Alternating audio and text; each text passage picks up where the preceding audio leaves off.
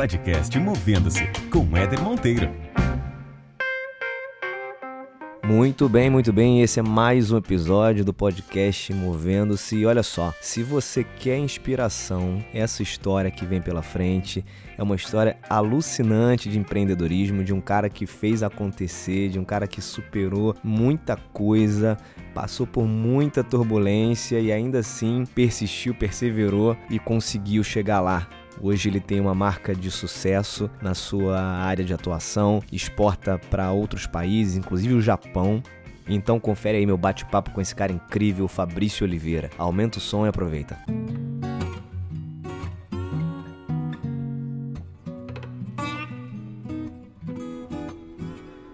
Muito bem, nesse episódio eu trouxe um convidado aqui, um cara que eu conheço há pouco tempo, mas é um cara que já faz parte aí do meu, meu hall de amizade, porque é um cara muito bacana, um cara que inspira muita gente, inspirou muita gente num, num evento que eu organizei há pouco tempo, no TEDx Barra da Tijuca, e continua todo dia fazendo um pouquinho aí para dar uh, mais chance, mais voz há muitas pessoas que tiveram, tem uma história parecida com a dele, que eu queria que ele contasse um pouco pra gente. Então, obrigado primeiramente, Fabrício Oliveira, por ter aceitado esse convite, bate-papo aqui no podcast Movendo-se. Vai ser um prazer falar contigo, irmão. Valeu, Éder. Eu te agradeço aí pelo convite e vamos que vamos. Show de bola. Fabrício, se apresenta aí sem falar o que você faz, cara. Cara, eu sou sempre falo, né? É, acho que a gente já bateu esse papo outras vezes. Eu sempre me apresento como um suburbano convicto, né? Filho da dona Ilka, do seu Irani, neto do seu casaca. Eu acho que a gente tem que começar pelas coisas simples, né? É, é muito difícil você hoje em dia falar sobre o que você é sem você dizer sobre o teu trabalho, né? A gente fica muito focado nisso. Eu sou um cara que gosta de viver minhas raízes, gosto de viver a vida de uma maneira simples, mas simplicidade não significa você ser uma pessoa que não tem ambições, que você não tenha sonhos, né? que você não tenha objetivos. Sou um cara que vive essa dicotomia aí. E Fabrício, diz uma coisa, cara. Você tem uma história pô, super interessante. Você contou essa história, parte dela, né? Num, em alguns minutos, numa edição do TEDx. E quando a gente fala de mundo do trabalho, acho que a tua trajetória de carreira é uma trajetória muito inspiradora. Os passos que você deu para construir é, o negócio que você tem hoje é, um, é uma história sem dúvida muito inspiradora. Conta um pouco, Fabrício, como é que foi a tua, tua, o início da tua jornada aí no mundo do trabalho? Ah, eu, assim, na verdade eu, eu, eu tive a possibilidade de não trabalhar no início, assim, né, no iníciozinho lá para os 18, 19 anos de idade, mas eu sempre quis ter o meu dinheirinho, né? Aquela época que a gente quer namorar, ter um dinheirinho para poder sair, né? ir pro cinema, comer o um negócio. A gente não quer depender de pai. Geralmente é a principal, é a, é a primeira motivação, né, que a gente foi tem. a primeira motivação, é engraçado, né? O, o primeiro emprego que eu trabalhei foi como vendedor. E aí eu botei um monte de currículo aí e acabei sendo chamado para trabalhar na Deplar. Não sei se tu lembra da Deplar que fazia revelação de foto. Lembro, lembro, lembro. Não existe mais, né? Não, porque as pessoas acabaram perdendo o costume, né, de revelar foto. Eu peguei é. esse período lá na Deplar, a gente estava no período de transição entre você é, trocar né, do filme analógico, aí passou a ter aqueles totens da Kodak para você revelar revelar foto. Aí trabalhei no balcão lá da, da, da Depla durante um tempo, mas durante pouquíssimo tempo mesmo, né? Porque eu comecei a botar currículo em shopping, foi o único lugar que me chamou. Uhum. E aí eu, cinco meses depois eu saí, né? Mas eu peguei aquela grana para sair do carnaval, para viajar com os amigos, né? Aí voltando já consegui alguma coisa mais séria. Aí eu comecei a trabalhar como. Era um projeto de trainee que a Lojas Americanas tinha da parte de crédito dela lá, e era um projeto para depois de seis meses, caso você performasse bem, você se tornaria um gerente comercial. Legal. Só que você seria gerente comercial da, do Itaú, porque eles tinham uma parceria da parte de crédito, que a parte de crédito quem tratava era o Itaú. Aí eu acabei né, me dando bem, oito meses depois eu me tornei gerente comercial, peguei uma. Eles chamavam de agência, né? Que era uma agência que ficava dentro da loja americana. Não sei se tu lembra uma galera que passava na rua é, vestido de laranja, era Thaí abordando para pedir empréstimo. Lembro, lembro sim. Lembro sim. Então, o Itaú ele tinha esse braço, né, esse braço de empréstimo, e tinha um braço dentro da loja americana. Eu fiquei durante dois anos e meio lá, alguma coisa do tipo. Saí, aí depois eu comecei a trabalhar na Nextel. Aí na Nextel eu já tinha, assim, uma breve experiência com liderança, né, mas na Nextel eu aceitei voltar a trabalhar como analista, porque era um outro porte de empresa. Nextel estava crescendo pra caramba na época, era um período que tratava uhum. só de, de parte corporativa. E aí eu botei na minha cabeça que eu ia ficar um ano só como, como analista, eu ia conseguir alguma coisa de liderança depois de não deu outra.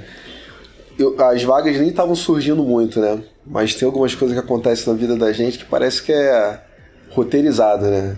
Ou seja, você quando entrou, é, você já tinha traçado. Eu tinha essa metazinha. Né? Eu tinha essa meta porque, assim, na verdade, quando eu entrei lá, nunca tinha sido meu. Depois a gente vai voltar até um pouquinho né, na história, mas não, já não era a minha ideia estar dentro do mercado privado, né, para trabalhar com instituições privadas. Mas, assim, é, você tem que sei lá, você tem que trabalhar, né? Já, já tinha pego o gostinho de trabalhar, minha mãe falou: ah, tu quer trabalhar? Então tu vai continuar trabalhando então. Aí já tinha pego o gostinho, e aí eu, eu botei na cabeça: ó, vou ficar um ano trabalhando como analista e eu, cara, vou conseguir um carro de liderança depois. Deu um ano, porque Legal. lá tinha um tempo mínimo de um ano. Deu um ano, abriu uma vaga um dia depois. Caramba. Eu, um dia depois, engraçado. Aí eu me candidatei, passei. Aí me tornei. Mas nesse período de um ano, foi um período que eu me coloquei em risco pra caramba, porque foi um período que eu entrava mais cedo, saía mais tarde. Eu era um cara que trabalhava nas lojas é, próprias. Eu era um cara que sempre atendia é, retenção que a galera não gostava, que era cancelamento. Era um cara uhum. que, pô, tinha um bom relacionamento com todo mundo. É, me prontifiquei a me tornar como se fosse um subgerente, coisa que ninguém queria, porque tinha que tratar de toda a área da loja, até a parte técnica que eu nunca fiz na minha vida eu aprendi. Então, de fato, eu quis trabalhar em todos os, os setores da loja. E depois eu me tornei supervisor de uma área que estava abrindo lá na Nextel, que era um call center próprio. Uhum. Fiquei durante dois anos e meio lá como supervisor. Aí fiquei um pouco cansado dessa área e fiquei com medo de ficar estigmatizado também, né? Porque é uma área onde você é, começa trabalhando né, como supervisor de call center, mesmo sendo um call center próprio, com uma remuneração boa, um plano de benefício um pouco diferenciado, você acaba ficando estigmatizado. Eu decidi, poxa, já tinha começado na área comercial, tenho experiência no período que eu fiquei no, no, no banco, né, na área comercial, eu vou para a área comercial. E tinha uma vaga lá na Nextel que era muito cobiçada, que era uma vaga que ele chamava de executivo de dados. Tinha uma remuneração boa, então todo mundo queria. E eu fiquei né, sondando a área. Deu. Tava de férias, um amigo meu tava meio que fazendo uma, uma pesquisa lá da, das, das vagas, falou para mim se eu queria. Eu aproveitei minhas férias para estudar, porque era uma parte muito técnica, né? Não lembrava de muita coisa, por mais que eu fosse é, é, técnico de processamento de dados, eu não lembrava de muita coisa. Apliquei e passei. Aí essa foi de fato assim a minha última o meu último cargo dentro de, de, de instituição privada antes de começar a empreender. Legal, deixa eu só, só fazer um, um, comentário, Fabrício, porque você tocou num ponto que eu geralmente tenho falado, é, inclusive aqui no, no, no, podcast, que é sobre o fato de você querer mudar de área versus o que fazer para mudar de área.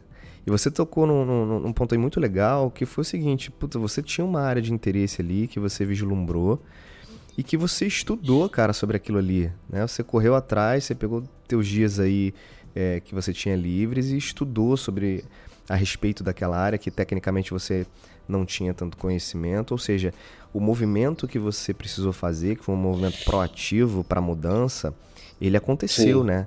E eu, eu tenho sempre falado isso, cara. Às vezes a gente quer mudar, quer que as coisas sejam diferentes e tudo mais, mas não, não faz nada para que isso aconteça, né? Não tem nenhum tipo de iniciativa e, e proativa, né, para que isso aconteça. E achei legal o teu exemplo aí. É, perfeito. É, na verdade, assim, eu tinha amigos meus que já tinham passado para essa vaga, eles já tinham mais ou menos uma apostila, alguma coisa na cabeça deles ali que caía. Uhum. Eu falei, cara, separa isso daí para mim. Peguei lá os tópicos. E aquilo, eu acho que tudo na minha vida, eu nunca ganhei muito de mão beijada, né? Então, se eu não corresse atrás, eu ia ficar vendo navios, entendeu? Então é muito fácil você reclamar que não te dão oportunidade, como o caso da, da área, né? Era uma área totalmente restrita, né? acho que na época tinham 30 candidatos para duas vagas, ou uma vaga, acho que uma vaga só. Pô. E assim, não, de fato eu não sou melhor do que ninguém, mas eu fui meio que fazendo as etapas ali, foram me dando espaço, fui que nem um jogador, né? Fui driblando, fui Isso me dando aí. espaço, cheguei na cara do gol, bati. Movendo-se, amigo. Exatamente, exatamente. Legal, então nesse, nesse processo você, você passou, você entrou nessa, nessa nova área e aí?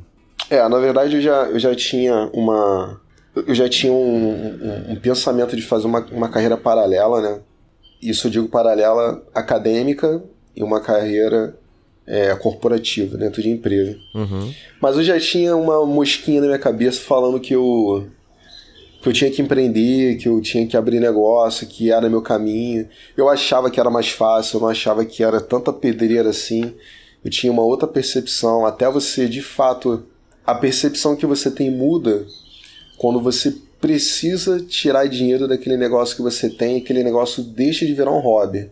Quando você não tem mais vínculo nenhum, quando você cai na realidade e você fala assim: porra, cara, eu não tenho mais férias, eu não tenho mais que reclamar, Entendeu? Tem que botar a cara. Quando tu cai nessa realidade que tu vê. A, cu a culpa não é mais do chefe, né? A culpa não é mais do, do seu par, do RH. Poder da autorresponsabilidade. É, cara, é muito diferente. Muito diferente. Quando se torna. Quando é um hobby, quando você. Ah, pô, mas a minha mulher. Eu sempre acho engraçado, né? Que a galera fala. Não, mas a minha mulher faz doce para fora, mas ela é funcionária pública, mas ela acha que vai dar super bem. Eu pergunto, cara, ela trabalha com isso, ela vive disso? que quando você vive disso, quando você tem que equilibrar ali teu fluxo de caixa e o negócio tem que fechar no final do mês, é totalmente diferente. Com certeza.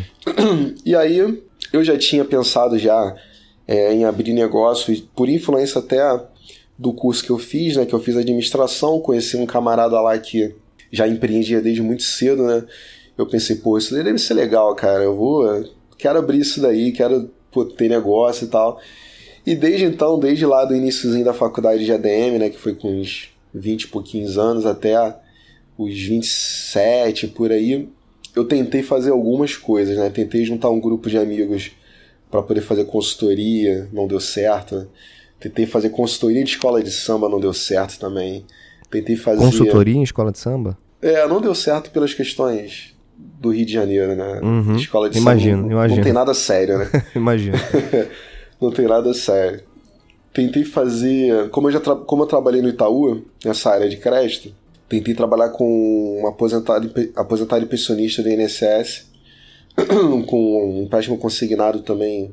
Cheguei a abrir uma sala em parceria com um amigo e a gente não vendeu nenhum contrato em 12 meses, então foi um fracasso. Caralho. Até que chegou um período que tava no churrasco com, com um camarada e ele né, jogou uma ideia lá de ter uma marca de roupa, que, assim, no início não era um negócio que eu pensava em é, fazer e muito menos o estilo que ele queria, mas eu gostei da ideia, a gente ficou pesquisando, chamamos um outro amigo, acabou que esse outro amigo não deu continuidade, ele também não deu continuidade, eles tinham outras prioridades eu acabei, depois de um ano, ficando com essa ideia na cabeça e de fato querendo abrir. Né? Eu eu imaginei que, por exemplo, uma marca de roupa fosse um ambiente que eu tivesse a possibilidade de estudar é, o mercado, é, trabalhar em cima da criatividade, porque eu sempre fui um cara que desenhei bem, uhum. é, trabalhar em cima da gestão, de fato, né, porque você tem que fazer a gestão dos números do, do negócio. Eu achei que num local só eu poderia juntar aquilo tudo.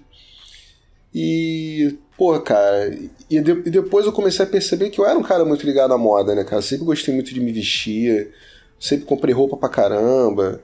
Uhum. É, pô, a minha prima, ela era formada em moda e eu lembro que a gente ia lá pra Niterói, na casa dela, né? Passava as férias lá. Eu era um cara que cortava as calça jeans, fazia aqueles rasgados com ela. Então era uma diversão que eu já tinha, era um hobby que eu já tinha. Eu sempre tive costureira, eu sempre mandei fazer as camisas do jeito que eu queria. Eu vi uma camisa na, na TV, pedia para uma costureira, dona Marlene, na época, né? Fazer, ó, oh, faz assim, a gola assim, desenhava, fazia bata. Porra, então eu já, já era um cara que eu já tinha isso daí não tinha nem percebido, cara. Eu pensei, porra, isso daí pode ser de fato um hobby. Juntar tudo. E você começou a perceber isso durante o, essa, essa tua análise, né, cara? E acho que isso é um ponto legal também, porque se você vai empreender com alguma coisa que não tem absolutamente nada a ver com você, ou que você não se enxerga naquilo ali de alguma ah, forma. perde tesão, cara. É, você não tem tesão, não tem. É, o conhecimento acaba sendo muito menor também, né? E aí a dificuldade, ela acho que triplica. Sim, e eu acho assim, das vezes que eu tinha tentado abrir outros tipos de negócio, nunca foram negócios que eu tinha brilho nos olhos, sabe? Sempre foram coisas assim que, ah, isso daí dá dinheiro. Aí um camarada meu pô, tu quer fazer comigo? Aí eu ia lá e fazia, entendeu? Nunca foi uma coisa que eu dei o meu sangue e que tivesse o meu DNA. É. Eu acho que a Fowler, que é a minha marca de roupa, ela hoje em dia ela se mistura muito. Parece que a Fowler é o Fabrício, o Fabrício é a Fowler, parece que é uma coisa meio que eu de fato tenho o DNA da marca, sabe? Entendi. Tem o, o Caio Carneiro, tem um episódio do Caio aqui no nosso podcast, e ele fala um negócio muito legal que eu, eu tenho usado em alguns momentos quando as pessoas falam sobre esse assunto de empreendedorismo, né? Que ele fala que empreender é remunerar uma paixão. E tem tudo a ver, né, cara? Então, total, né? Tem tudo a ver. E, e com, com é, foi como você falou, né? Com o tempo que eu fui descobrindo isso, né? Não, não foi algo que eu acordei, eu percebi. E, e, a gente tem sempre que entender assim, a galera fala, ah, mas o meu sonho era ser jogador de futebol. Pô, mas eu, eu, já, eu já tentei jogar. eu já fui federado. E, cara, eu, eu não, não tenho a, a habilidade suficiente para me tornar um jogador de futebol de ponta. A não ser. Não sei se tu lembra do Maurinho, que era lateral direito do Flamengo. Ele jogava no mesmo nível que eu. Então, se ele tinha conseguido na época, eu até poderia ter conseguido. Mas. Uhum.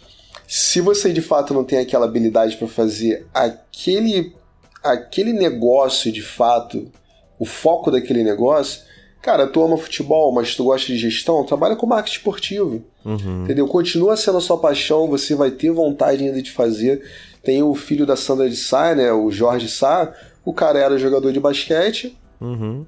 O cara não é mais, não se profissionalizou, mas tu vê que tudo que o cara fala, ele comenta basquete, ele hoje em dia tem um negócio de agenciamento de jogadores para os Estados Unidos.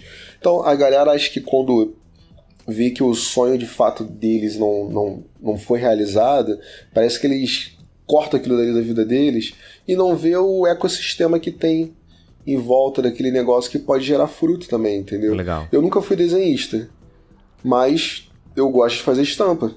Eu nunca fui um profissional de marketing é, duro, né, que a gente fala, né, que só trabalhou com isso.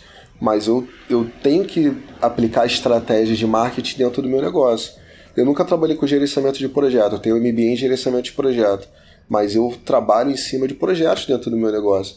Ou seja, você não precisa ter a chancela ali, aquele crachazinho no peito, para falar que você é XYZ, para você ser. Você pode de fato é, ser de uma maneira muito mais soft, né? Atuando dentro das habilidades que você tem. Claro, claro. Com o trabalho que você se propõe a fazer. Beleza, e aí nasceu então esse, esse novo business aí, esse novo negócio. Como é que foi esse início, Fabrício? Então, esse início, ele, ele teve um, um pensamento totalmente diferente, né? Eu, eu, eu tô parando de usar a palavra mindset, porque a galera tem dado uma sacaneada nessa, no uso da palavra mindset. Porque senão daqui a pouco a gente vai falar, não, a gente tem que mudar um mindset, tem que colocar o trabalho dentro do workflow, então eu tenho mudado um pouco. Eu tenho voltado a brasileirar. Então eu tenho eu mudei um pouco o pensamento, porque eu sempre fui um cara assim, como eu falei, né, metade acadêmico e metade corporativo. Então eu sempre fui um cara muito de planilha, plano, desenvolvimento, PDCA, 5W2H, e eu comecei a a, a perceber que alguns projetos eu tinha é, não colocado para frente porque eu procrastinava muito. Eu era um uhum. cara que eu ficava viajando muito, planejando muito e botar a mão na massa, eu acabava botando, sim, mas às vezes o bonde já tinha passado, cara. O negócio já às vezes não era é, do jeito que de fato deveria ser. Uhum. E aí na Fowler, eu mudei a minha cabeça no sentido de, cara, deixa eu fazer esse negócio aqui um pouco mais é, amador, né? E vou vendo o que dá. Deixa eu, deixa eu, deixa eu errar rápido. E caso eu erre né, hoje, deixa eu consertar amanhã. E aí isso foi um raciocínio, né? De errar rápido e consertar rápido também. E eu pensei, cara, vou fazer, sabe que eu vou fazer 200 camisas e vou tentar vender da maneira que der entre os amigos. Eu não, sim, eu tinha pesquisado já muita coisa, né, sobre roupa, né, mas na época eu não sabia muita coisa.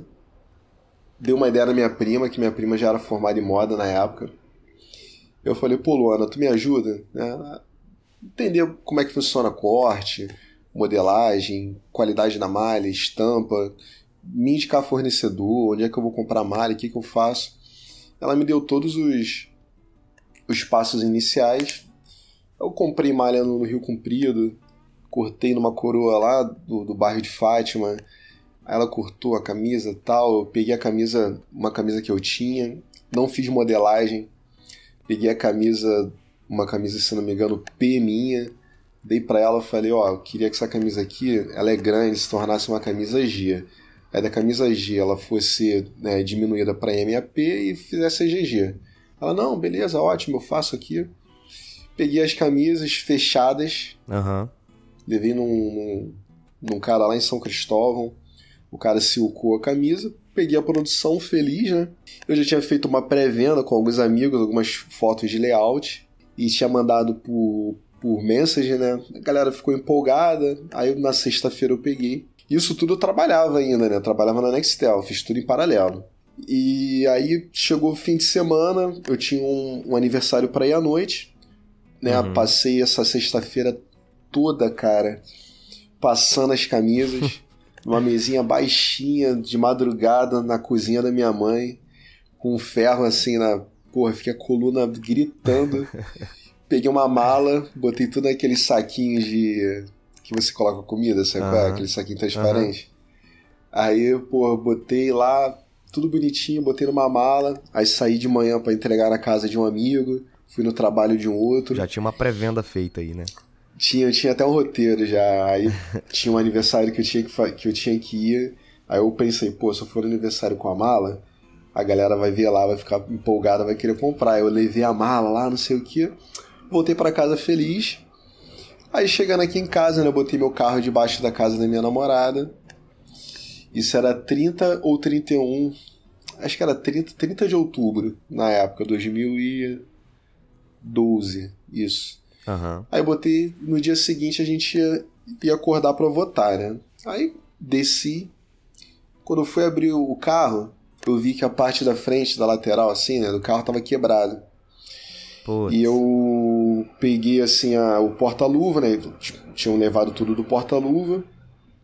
Levaram o meu CD, né? Aí eu, preguiçoso, não tinha subido com a mala e eu tinha le levado coisa de 80% da produção dentro da mala. Eu falei, caralho, que pelo menos não tenho levado a mala, né? Aí não deu outra, abri o porta-mala, a mala não tava lá. Aí eu fiquei tra transtornado, né, cara? Porque esse período aí dentre ah, tu planejar, fazer tudo direitinho, leva um, bast... levou bastante tempo, levou sim, sim. quase um ano. Eu lembro que quando eu comecei a pensar em ter uma marca de roupa foi em agosto, lá para agosto de 2011. Isso daí foi acontecer em outubro, né? Até você tomar realmente né, par da situação e começar a desenvolver, andar, uhum. demora um tempinho. Aí, porra, cara, aí beleza, né? Fui votar, né? Transtornado. Aí depois eu tava voltando, andando, e tinha parar pra almoçar em algum lugar, um restaurante aqui na, aqui na região, né? No Meia. Aí passou aqui numa rua, na Dias da Cruz, estava andando aqui eu, minha namorada e minha enteada. Aí eu vi um maluco todo sujo, cara, catando latinha, com a minha camisa a branquinha. sua camisa. branquinha. Aí a Fernanda falou: Caraca, cara, olha o cara ali com a tua camisa. E não, é impossível, né? Não- é, o único lugar que ele poderia ter pego era lá. Eu falei: Porra, meu irmão, eu vou sair, vou jogar ele no canto e vou obrigar ele a falar como é que ele pegou a camisa, né? Aí eu pensei, eu falei: Porra, cara, o cara pegou embaixo da minha casa. Pô, minha namorada tinha meu enteado, meu enteado era pequenininho na época, tinha acho que 4 anos de idade. Eu falei, cara, ela vai todo dia lá deixar o moleque na, na, na, na cuidadora, volta a pé, aí o cara faz uma ajudaria. Aí eu pensei, ah, cara, deixa essa porra pra lá. Até que não ficou muito bom mesmo, a camisa ficou toda torta. Na verdade, não ficou do jeito que eu tava querendo. Aí eu pensei, essa é a oportunidade de eu fazer melhor. Botei isso na minha cabeça. E tinha, e tinha. Qual era, qual era a, a temática dessa, dessa tiragem de camisa aí? Cara, isso é, isso é legal tu perguntar isso, porque a, a tiragem dessa camisa era Rio de Janeiro, de uma maneira geral. Aham. Só que eu tinha combinado com a minha prima de fazer uma marca que falasse de Rio, mas que na primeira coleção e na segunda coleção falasse de subúrbio. Tanto que a gente ia fazer próxima parada subúrbio carioca, e a gente fez uma release toda da coleção. Por que esse próxima parada? Porque a gente fez a alusão às paradas de trem. E Tá. a próxima parada seria a parada do inverno, que aí seria uma temática de subúrbio também, mas com algumas estampas diferentes. Isso, isso foi a primeira tiragem. Mas a gente era uma marca de Rio de Janeiro, de uma maneira geral. Tanto que a gente abordaria o Rio com uma outra visão, mas ainda era uma marca de Rio, não era uma marca de subúrbio. Legal, então você fez inicialmente era pra ser uma coleção, né? O, te- o tema subúrbio era Isso. ser uma coleção aí de início e depois você ia tocar, provavelmente seguindo com essa linha de Rio de Janeiro, como existem várias outras marcas de roupa, né? Isso. Aí o que acontece? Eu tive que esperar um pouco, né? Porque eu tive que é, me capitalizar de novo. Depois desse baque. E aí, o que eu ia até falar contigo é o seguinte: vários momentos onde eu tomo várias porradas, só que eu sou um cara que eu não fico muito pensando na morte da bezerra, entendeu? Porque, assim, eu tenho uma filosofia de vida, né? Até eu sigo a filosofia budista, eu sou budista, na verdade, e o budismo tem uma tem um ditado que é o seguinte: você tem como resolver? Então resolve. Você não tem como resolver? Então não sofre. Perfeito isso, cara. E eu, eu, sigo, eu sigo muito isso. É, a gente tem até um quadradinho, é um, um, um desenhozinho, né? Que é. Tem solução, então não sofre. Não tem solução, então não sofre. Então, eu não sofro com quase nada. Mas eu sofro de uma maneira muito limitada, que a galera fica postergando o sofrimento. Tem até uma, uma monja que eu sigo, que é a monja Coin, que ela Uhum. fala o seguinte: o sofrimento ele dura 3 segundos. A gente é que fica voltando na memória do sofrimento. Perfeito. E é isso. Se você, por exemplo, a não ser que seja uma dor física. Agora, se você tomou um- uma pernada de um sócio, se você fez uma ação que você não gostou, a única, o único gasto energético que você tem que ter depois disso é pra solucionar, porque o susto tu toma muito rápido. Putz, caraca, aconteceu. Três segundos. Uhum, Beleza, uhum. o que eu vou fazer pra resolver? Isso mesmo. sabe? E aí, nesse momento, eu tomei essa porrada, né? E aí eu. No mesmo dia, Éder, juro do fundo do coração, cara, pode parecer é, demagogia pós fato ter acontecido. Eu pensei assim, cara, eu não vou parar. Essa é oportunidade que eu tenho de fazer melhor e corrigir os erros que eu Claro. fiz da primeira vez. Ah, gastei grana? Gastei. Mas isso não, não me fez falir. Acho que tinha gasto coisa de 3, 3 mil, 2 e pouco. Isso não faz ninguém falir. E aí eu só tive que esperar um pouquinho para me capitalizar de novo. E eu lembro que eu tava almoçando, né, é, com os companheiros de trabalho na época da área comercial. E um camarada, o Marcelão, ele, teve, ele foi shaper, fazia shaper quando era mais novo, e chegou a ter uma marquinha de roupa. Eu não vou lembrar o nome da marca, mas no passado era uma marquinha conhecida. E ele almoçando comigo na minha frente, assim, ele era um cara que conhecia algumas coisas que eu tava fazendo, que eu não falava pra ninguém, né? Porque na empresa não podia nem ter negócio. Aham. E ele falou, e como é que tá o negócio lá? Eu falei, porra, cara, nem te fala. Pô, aconteceu isso, isso, isso. Ele, caraca, sério, cara? Eu falei, sério. Eu falei, ah, agora eu tô esperando, né? Porque, né, porque perdi um dinheiro. Aí ele, cara, eu tenho um fornecedor para te passar lá de Marechal Hermes. Pô, o cara faz para várias marcas gigantes, faz para Headley, Reserva, Limits, Osklen. Aí ele me deu o contato do cara, né? Eu fui lá no cara, troquei uma ideia com ele, pô, sou amigo do Marcelão e tal. Ele falou, ó, oh, cara, essa quantidade aí que tu quer fazer eu não faço não, muito pouco. O cara tava acostumado a fazer milhares de, de camisas. Só pancadão, é. É só pancadão. Eu. Eu lembro que, pô, cara, tinha marcas aí que fazia 8 mil peças de uma vez só, sabe? É, então era uma discrepância muito grande. A reserva na época estava muito grande já. 2012 isso, a reserva começou, se não me engano, em 2000, um pouco antes de 2009, mas já estava muito grande, estava produzindo muita coisa e produzindo muita sobra também. Eles compravam muita coisa no sul uhum. de malha e sobrava muita coisa, às vezes com conta errada. E aí que eu desenrolei com ele, eu falei, pô, cara, deixa eu pegar essas sobras aí. falei para ele, deixa eu pegar essas sobras de malha, cara. Aí ele, tá bom, que sobrar de malha aqui a gente faz, tu pega tuas estampas lá que tu gosta mais e a gente faz. Eu fiz 50 camisas. Depois eu fiz mais 50 dessas aí o que acontece? Eu já tive uma qualidade muito superior. E aí eu pude de fato concorrer no mercado, né? Legal. Aí eu peguei essa produçãozinha pequenininha, é, comecei a me inscrever para poder fazer feira de moda. Aí nenhuma feira queria, né? Me... Ninguém me conhecia, né? Aí uma feira me aceitou, fiquei felizaço, né? Aí, porra, fui na Leroy Merlin, eu, eu queria fazer uma parada que eu não queria fazer um, um stand quadrado todo simples, sabe? Uhum. Aí eu fui na Leroy Merlin, comprei um tapetinho, comprei luminária, comprei arara, quadro, meu irmão, fiz uma paradinha. Eu tenho foto até hoje da primeira feira. Legal, cara. Fiz uma paradinha maneirinha assim. Porra, botei minha mulher para trabalhar. Vários amigos meus foram. Ninguém comprou nada, tudo muquirana. Chegou no final do dia, eu ainda pensei, porra, cara, gastei uma grana aqui para comprar os acessórios.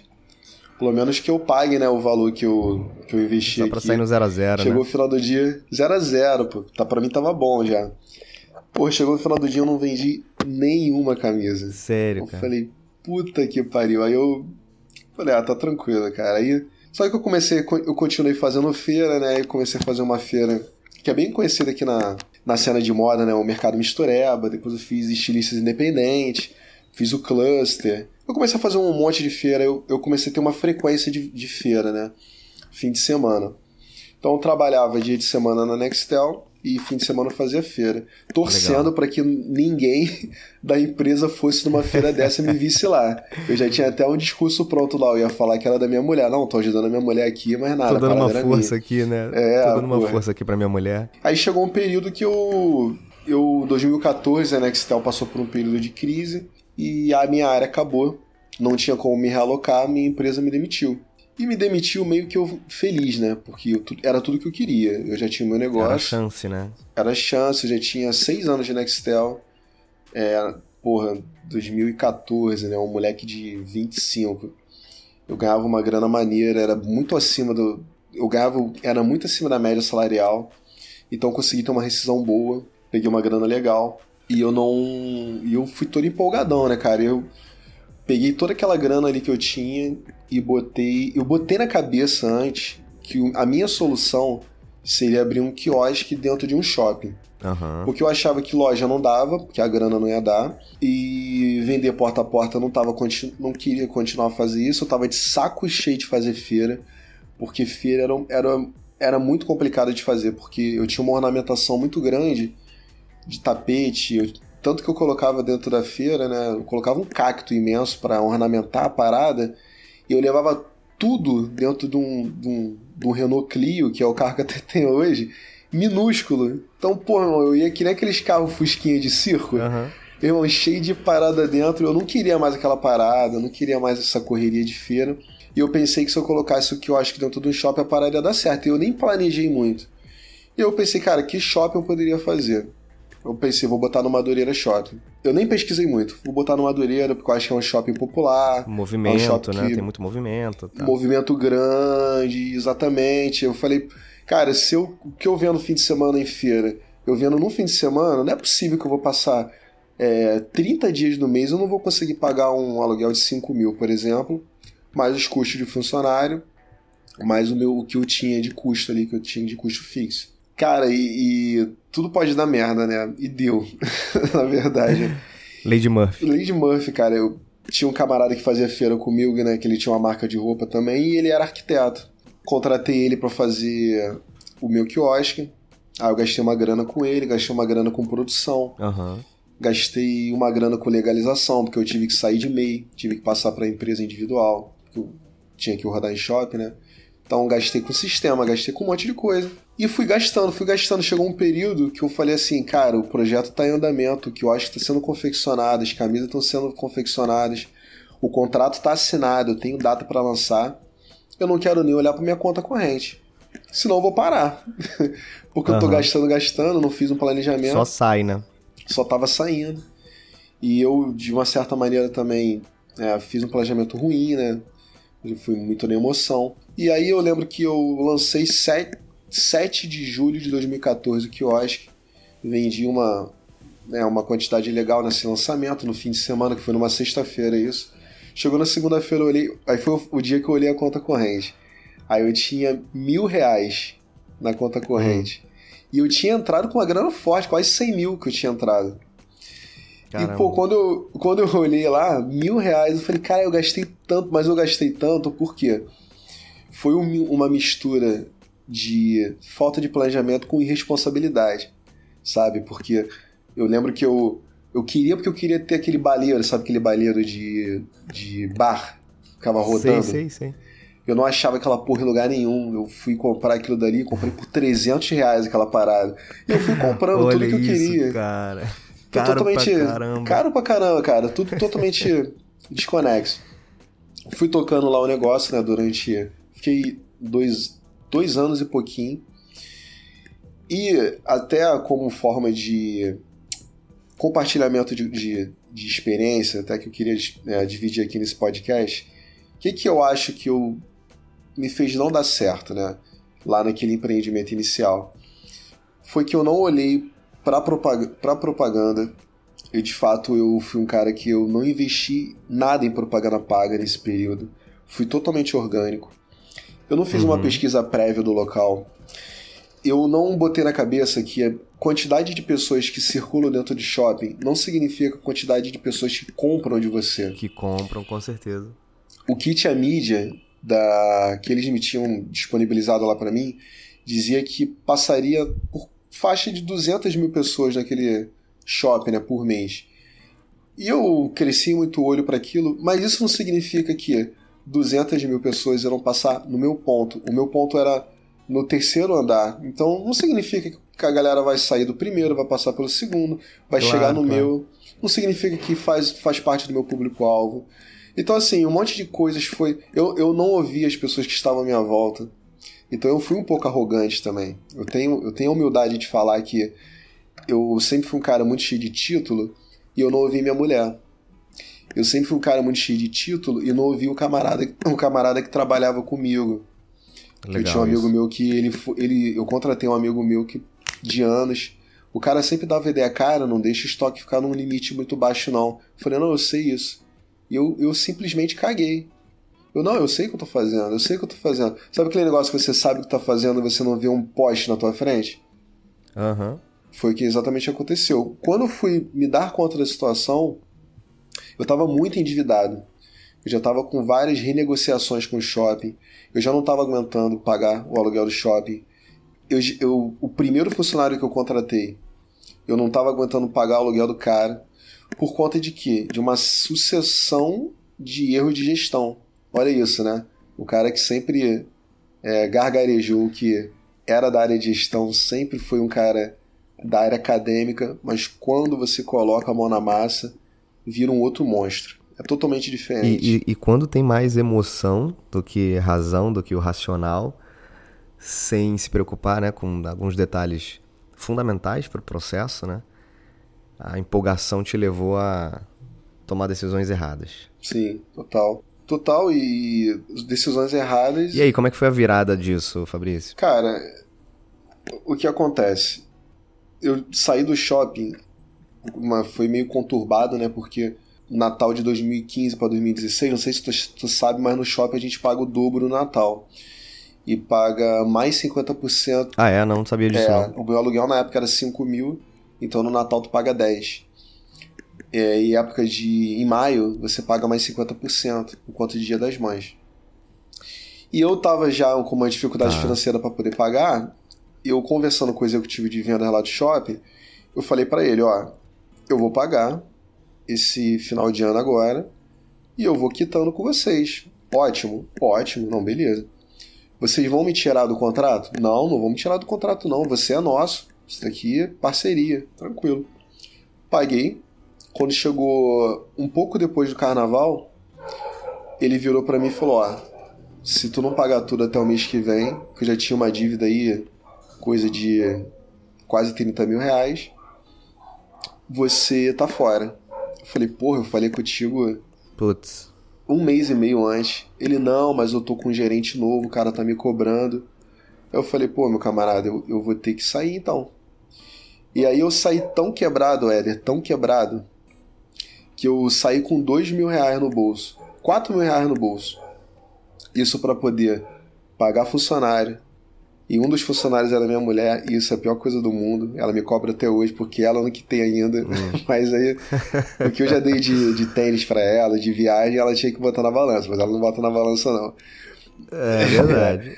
aí, um outro camarada, eu fui pagar ele depois de um ano e meio. Eu saí tão quebrado que eu deixei o quiosque lá e eu não tinha grana nem para pagar o frete, cara. Tanto que o shopping eles ficaram me cobrando durante os dos próximos 10 dias depois que o, contrato findou, me ameaçando de jogar o quiosque fora. Ó, a gente vai jogar o quiosque fora, porque se você não, não for tirar aqui, a gente vai jogar. Até que eu arrumei um cara lá para tirar o, o frete. E um camarada meu, né, um amigo meu, Danilo, a gente saiu na madrugada para porque shopping você só pode fazer as coisas de madrugada, né?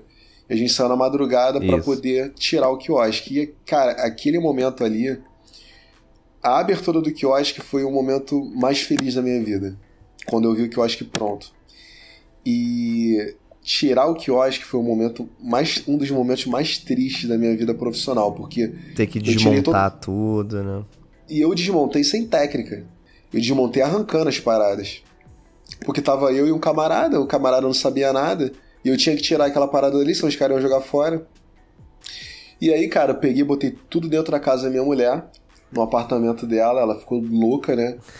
Imagino. E, cara, e fiquei vivendo. Eu falei, ó, o, o projeto tá em stand-by, fiquei vivendo. Mas eu fiquei vendendo ainda para os clientes que ainda queriam comprar comigo, Sim. que tinham o meu, o meu, meu telefone. Você tinha estoque ainda, né? Tinha estoque. Aí eu lembro que eu, quando eu dou quando eu sou chamado para dar palestra, eu sempre coloco um slide que se chama coxinha milagrosa.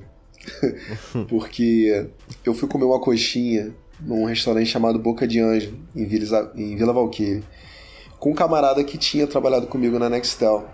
A gente foi exatamente para chorar pitanga, porque ele tinha acabado de sair, eu tinha acabado de tirar o que eu acho que lá, tava quebrado.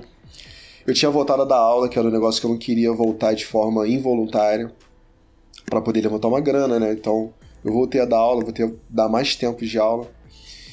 E ele tava falando comigo lá, ele falou, pô, cara, você tem estoque? Eu falei, cara, tenho. Falei, por que, que tu não vende isso daí, cara? Eu falei, Ih, Rodrigo, lógico que não, cara, já não tenho mais a parada lá. O meu site ele vende, mas não vende tanto assim. Ele, cara, vende na internet, como der, Mercado Livre, bota no peixe urbano, dá o teu jeito. Eu falei, tu tá viajando.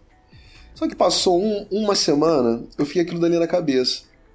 Eu falei, cara, eu tô com uma. Eu tô com duas estantes aqui de estoque. O que que eu vou perder? Nada, eu já tô quebrado. Exatamente. Aí eu peguei, né, um camarada meu que já tinha um relacionamento bom comigo, que ele já era modelo e tinha uma marca de roupa também. Falei, qual é, Igor?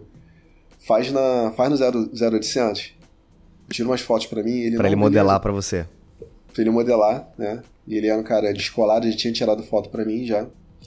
Falei com o namorado de um conhecido meu. Falei, porra, Bruninho, sei que tu tá tirando umas fotos aí, tá com câmera profissional. Consegue fazer aquele preço quase no, quase 0,800? Ele, não, beleza. Aí o Bruno cobrou 150 reais por mais de 200 fotos. Pô, que legal. E o, e o, Igor, não cobrou, o Igor não cobrou nada. E a gente fez um ensaio irado, foi um dos mais maneiros que, eu, que a gente já fez. A gente fez na rua, muita referência de subúrbio, referência de trem, referência de ônibus, referência de um monte de coisa da galera que olha as fotos e já se identifica, sabe, né? já se identifica na hora, se identifica na hora. E a minha meta era pegar aquelas 200 fotos e cada dia postar uma foto no Instagram de forma orgânica, sem pagar nada. Legal. E foi pingando, pingando devagarinho umas formas, umas vendinhas aqui, aqui, aqui, ali. Não me mantinha, mas começou, continuou pingando. Até que chegou o final do ano, o Natal de 2016. Eu tinha feito um relacionamento com uma galera que tem um grupo de roda de samba muito grande no Rio, que chama R RS, que é um grupo que tem um braço da prefeitura, da parte cultural da prefeitura, que tem dentro desse grupo, né, o Samba da Serrinha, é, Pedra do uhum. Sal, uhum. várias rodas de samba irada, que me colocaram na fita para fazer é, esse ano de 2016 uma produção comemorativa do Samba da Serrinha. Que aí teve até. É, a gente produziu né, essa produção e aí me deu uma grana. Eu, durante um período, eu produzi umas camisas para franquia do Vasco, para quatro, quatro franquias do Vasco. Me deu mais uma graninha. E eu dei uma palestra nesse período aí que eu juntei mais uma graninha. Legal. E eu juntei uma grana, eu juntei coisa de 3.500 reais. E dei o meu jeito lá e fiz cabalisticamente de novo 200 camisas. De novo 200 camisas. 200, esse número não. 200 camisas. Não me perseguia. Não, não te deixava, né? Não, te deix... não me deixava. E aí é engraçado que, na época, um pouquinho antes disso acontecer, eu tinha feito essa produção lá com, com as camisas. Tinha feito essa produção de foto, né? E eu peguei, eu tinha 200 reais. Desses 200, 150 eu paguei pro Bruno da foto e 50 eu botei de, de propaganda paga no Facebook. Eu fui vendendo, vendendo, vendendo, vendendo. Culminou nesse Natal. E nesse Natal fiz essas 200 camisas e botei uma grana de propaganda, 500 pratas de propaganda no Facebook. E botei meu WhatsApp lá. A propaganda era simplesmente isso: as fotos, as fotos iradas, meu WhatsApp, quem quiser comprar, me chama que eu entrego em qualquer estação de trem ou metrô. Era isso. Legal. Era, minha, minha propaganda era isso. Não tinha Simples copyright, objetivo. não tinha nada. Era isso. Eu começou a pingar a venda, venda, venda no WhatsApp. Pô, eu quero, eu quero, eu quero, eu quero. Eu tinha uma mala de couro transversal. De um dia pro outro, eu botava as camisas todas embaladas e agendava as entregas pro dia seguinte. E ia lá, cara, eu ia em qualquer lugar. Ia no trabalho do cara, ia na casa do cara. Pô, eu lembro que eu já sentei no sofá de gente que eu nunca vi na vida tomando suco e vendendo camisa. entendeu? Estação de trem. Aí que esse maneiro. período foi o período que eu, eu fiz essa correria total, cara. Total. Moambeiro, né? No final desse Natal eu vendi cerca de 20 mil reais. Caraca. Cerca de 20 mil reais, assim, sozinho, né? E aí foi o ano de 2017 que eu entrei um pouco mais capitalizado que eu continuei vendendo um pouco mais, continuei é, isso que eu tive uma epifania do quão poderoso é o marketing online, Perfeito. do quão poderoso é a possibilidade que você tem de se comunicar com milhares de pessoas. Eu não tenho loja, desculpa até falar isso aqui, mas é que eu tô falando, eu tô emocionando e eu tô. Isso, isso vai sair como catarse. Mas eu não tenho loja, foda-se, cara. Corre atrás meu irmão, você não tem um Dá ponto, jeito, uma né, barraquinha, né, vai no cliente, meu irmão.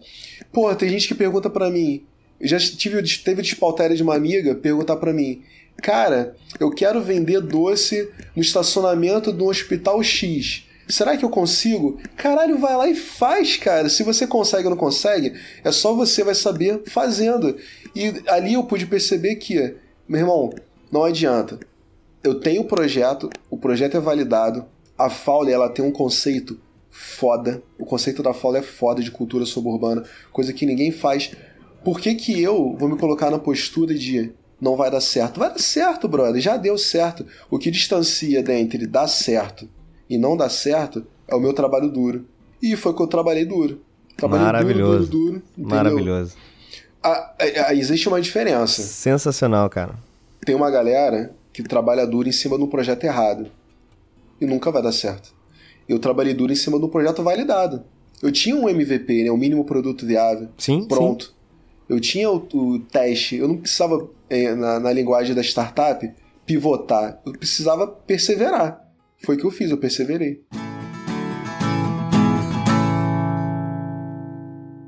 Ô, ô, ô, Fabrício, toda vez que eu ouço a tua história, cada vez que eu conheço um pouco mais dela, mais te admiro, cara. Realmente a tua trajetória é uma trajetória de sucesso e, e, com certeza consegue inspirar muita gente, né? Todo mundo que está ouvindo a gente aqui, se está passando por alguma situação como essa, de mudança ou de é, proposta para empreender, cara, sem dúvida vai ter, vai ter muita gente aí sendo impactada e refletindo muito sobre erros e acertos e o que funciona, o que não funciona é, como perseverar, como seguir em frente. Então, obrigado, cara. Obrigado por, por, compartilhar isso aí com todo mundo. Eu queria, antes da gente fechar nosso bate-papo, Fabrício, que tá bom demais, é, a gente tem um momento sempre aqui no podcast, momentos que é o momento literário. E eu queria que você indicasse algum livro aí que você curte, que você já leu, que você gostou, que pode também ajudar algumas pessoas a encontrarem outras formas de, de conhecimento, outras informações. Então, cara, pode, pode ser mais de um? Claro. Eu quero indicar três. Vamos embora. Na verdade, eu queria indicar três. É, o, o primeiro foi um dos primeiros livros que eu comecei a tomar gosto de fato pela leitura, que foi O Convite à Filosofia, de Marilene Chauí, porque é um livro que você de fato precisa ler para você entender as coisas mais complexas da vida. Então, convite à filosofia, filosofar não é coisa de maluco, nem coisa de gente sedentária, é coisa de gente de fato que precisa pensar a complexidade da vida. O segundo livro, que foi o livro que me despertou muito essa veia do empreender, que é um livro muito didático, que é o é, Segredo de Luísa. Segredo de Luísa. Uhum. O Segredo de Luísa é um livro que é um livro técnico de empreendedorismo, porém é um livro narrativo com uma história romântica de uma menina e tudo. Eu não vou dar spoiler de nada aqui, mas é quem, quem nunca é, empreendeu dá uma lidinha nesse livro, é, Segredo de Luísa, que é bacana que vai ter o conceito do, do empreendedorismo de uma maneira mais leve, Legal. através de uma história. Um livro que até tem mudado a maneira que eu tenho visto a, a forma de gerir, de gestão, de uma maneira mais nova, mais rápida, mais lean, mais enxuta, que até é, faz parte da minha. fez parte da minha dissertação de mestrado, e tem sido parte da minha tese de doutorado também, que eu tenho feito, foi o Startup Enxuta, do Eric Reis, que Sim. é uma maneira muito disruptiva de você ver a gestão, né? É, e eu tenho gostado muito também.